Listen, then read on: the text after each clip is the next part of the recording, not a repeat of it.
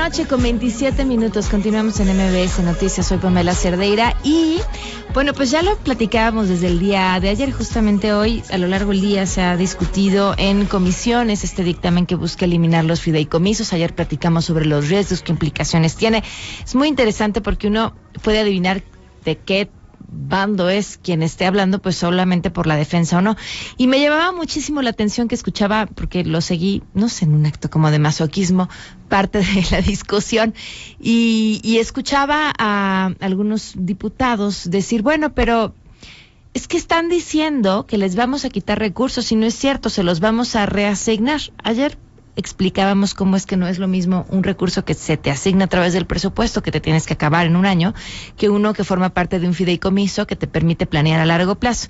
Pero más allá de eso me llamaba muchísimo la atención que hablaban de no, no, no se va a perder el recurso, lo vamos a reasignar a través del presupuesto cuando en las mañaneras el presidente presume que esos recursos se van a utilizar para salud, entonces, ¿cómo van a reasignar un presupuesto que se están gastando? Insisto, más allá de la discusión del tiempo. Pero además, ¿cómo viene el presupuesto para el 2021? México Evalúa ha hecho una investigación sobre esto y le agradezco muchísimo a Shail Balam, investigadora del programa de gasto público y obra pública de México Evalúa, que nos acompaña esta noche. ¿Cómo estás? Muy buenas noches. Hola, buenas noches, Pamela, a ti y a tu audiencia. Estoy muy bien, ¿y tú? Bien, ¿qué encontraron? Eh, bueno, eh, nosotros hicimos un análisis del gasto en salud para el siguiente año y encontramos que, tal y como el presidente lo ha dicho, eh, la salud va a ser uno de los ejes prioritarios de su política de gasto. eh, si bien en el proyecto de presupuesto de egresos el gasto en salud aumentará 1.9% con respecto al aprobado, eh, en nuestro análisis que realizamos de los números de horario, encontramos que el gasto en salud no aumentará en 2021. O sea, Eh, porque hay que tomar en cuenta que en 2020 se decidió retirar 40 mil millones de pesos del Fondo de Salud para el Bienestar para financiar el INSABI. Este retiro no se consideró en el presupuesto eh, aprobado para la Secretaría de Salud en 2020. Entonces, si nosotros sumamos este monto adicional que se retiró de este fideicomiso al presupuesto aprobado en 2020, en realidad, en 2021 el gasto en salud eh, de 687 mil millones de pesos será 4% menor que el que se, se aprobó en 2020, o sea, que se planea gastar en este año. Ahora, eh, este, este fondo que se retiró, eh, en, ¿en qué terminó gastándose? Y es decir, eh, entonces esto, esto que se retira, que se suma al gasto de este año, ya no aparece en el final que vendría para el próximo año. Siento que, hijo, perdóname, los que nos dedicamos a esto, los números no son lo nuestro. Eh, sí, este... eh, me- Ok. me confundí un poco. Este, Sí, ya sé, mi mira, cabeza está exactamente igual. A ver, va- vamos por partes. ¿Qué pasó con este fideicomiso de que tenía eh, 40 millon- 40 mil o 40 millones de pesos? No, de- del Fondo de Salud para el Bienestar eh, se retiraron, se, se planean retirar 40 mil millones de pesos. Ok. Hasta junio hasta ya se habían retirado eh, 19.7 miles de millones de pesos. En la Ley General de Salud se estableció el retiro de 40 mil millones de pesos para financiar el INSABI. Eh, es decir, que todavía faltan por retirar 21 mil millones de pesos en lo que resta del año de este fideicomiso del Fondo de Salud para el Bienestar. Y cabe mencionar que en el análisis encontramos que incluso en la ley de ingresos este, se planean retirar 33 mil millones de pesos de este fideicomiso para financiar nuevamente el INSABI. Este, estos 33 mil millones ya se están incluyendo el siguiente año en el presupuesto de la Secretaría de Salud. Mm, ok, ya ahora sí ya entendí. Se está agarrando del guardadito para incluirlo como parte del presupuesto. Por lo tanto, es que a la hora de hacer las cuentas, como tú dices, es 4% menor de lo que fue el año pasado. Exactamente, este, por eso hemos visto incrementos eh, considerables dentro de la Secretaría de Salud. Sin embargo, estos incrementos pues están haciendo a partir de ingresos extraordinarios y no van a ser sostenibles. Eh, si nosotros tomamos en cuenta que todavía faltan por retirar 21 mil millones en lo que resta del año, más los 33 mil millones que se van a retirar el siguiente, entonces este fideicomiso va a cerrar el 2021 solo con 45 mil millones de pesos, es decir, solo se podría financiar este, la Secretaría de Salud o el INSABI a partir de estos recursos extraordinarios hasta 2022. ¿Cuáles son esos recursos extraordinarios? ¿De dónde vienen?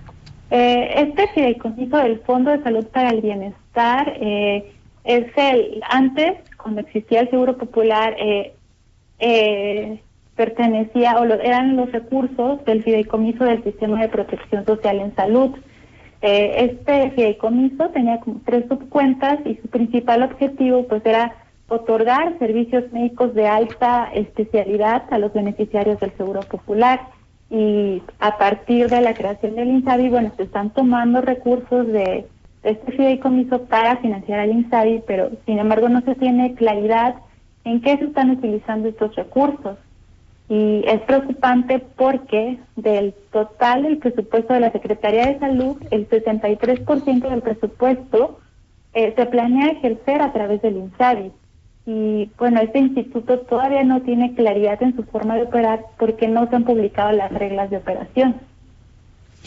Ahora, sin embargo, este año se han destinado, quiero pensar, recursos extraordinarios para salud por la emergencia. ¿Esos ya están cuantificados o todavía no sabemos exactamente hasta, hasta dónde llegaron y creo lo más importante, de dónde vinieron?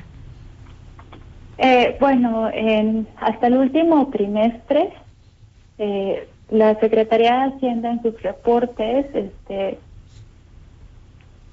muestra un avance de cómo se está ejerciendo el gasto en salud y no ha habido incrementos extraordinarios, al contrario, hemos estado documentando en nuestra plataforma de los números de horario este, recursos consecutivos eh, del gasto en salud. ¿Cómo? Sí, te lo pregunto porque todos los días escuchamos en las mañanas este discurso de necesitamos más dinero para salud, porque necesitamos más dinero para ventiladores, porque necesitamos más dinero para hospitales, porque ya invertimos en esto. Y tú nos dices, a la hora de ver los números, ¿el gasto sigue siendo igual? Eh, sí, está siendo eh, similar. Incluso en algunos meses eh, hemos detectado recortes en el gasto en salud. Eh, sin embargo, algo que, que debemos destacar es que el último reporte de la Secretaría de Hacienda es hasta julio. Justo mañana eh, se va a actualizar eh, cómo se ha gastado hasta agosto, pero bueno, hasta la última información hemos encontrado que solo se ha gastado, el gasto funcional en salud ha sido solo 3.4% mayor al observado en el mismo periodo del año anterior. Ok. ¿Qué, ¿En qué otro rubro eh, les llama la atención y les preocupa según viene el presupuesto para el próximo año? Eh, bueno, eh, la salud no se reduce solo a la atención del COVID. hay otros problemas de salud pública que se atienden a través de otros programas y que con respecto al presupuesto de la Secretaría de Salud se están descuidando encontramos recortes considerables en el programa de salud materna y sexual reproductiva, en los programas de atención de VIH, SIDA y otras enfermedades de transmisión sexual, así como en el programa de vacunación y en la prevención y atención contra las adicciones.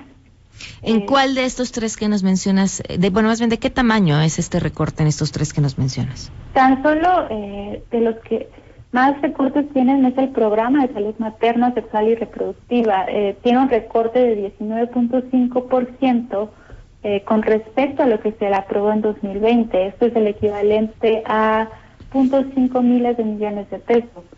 Wow. ¿Dónde podemos revisar todo este reporte? Eh, nosotros estamos eh, publicando todos nuestros análisis en los números de horario. Eh, ahí también le damos seguimiento mensual al gasto en salud y al gasto en inversión física en este sector. Muy bien, pues muchísimas gracias por habernos acompañado. A ti, muchas gracias. Muchas gracias, buenas noches. Shail Balam, investigadora del programa de gasto público y obra pública de México Evalúa. 19.5% recorte en el tema de salud materna para el próximo año en el gobierno más feminista de la historia, o así se llama. Vamos a una pausa y volvemos.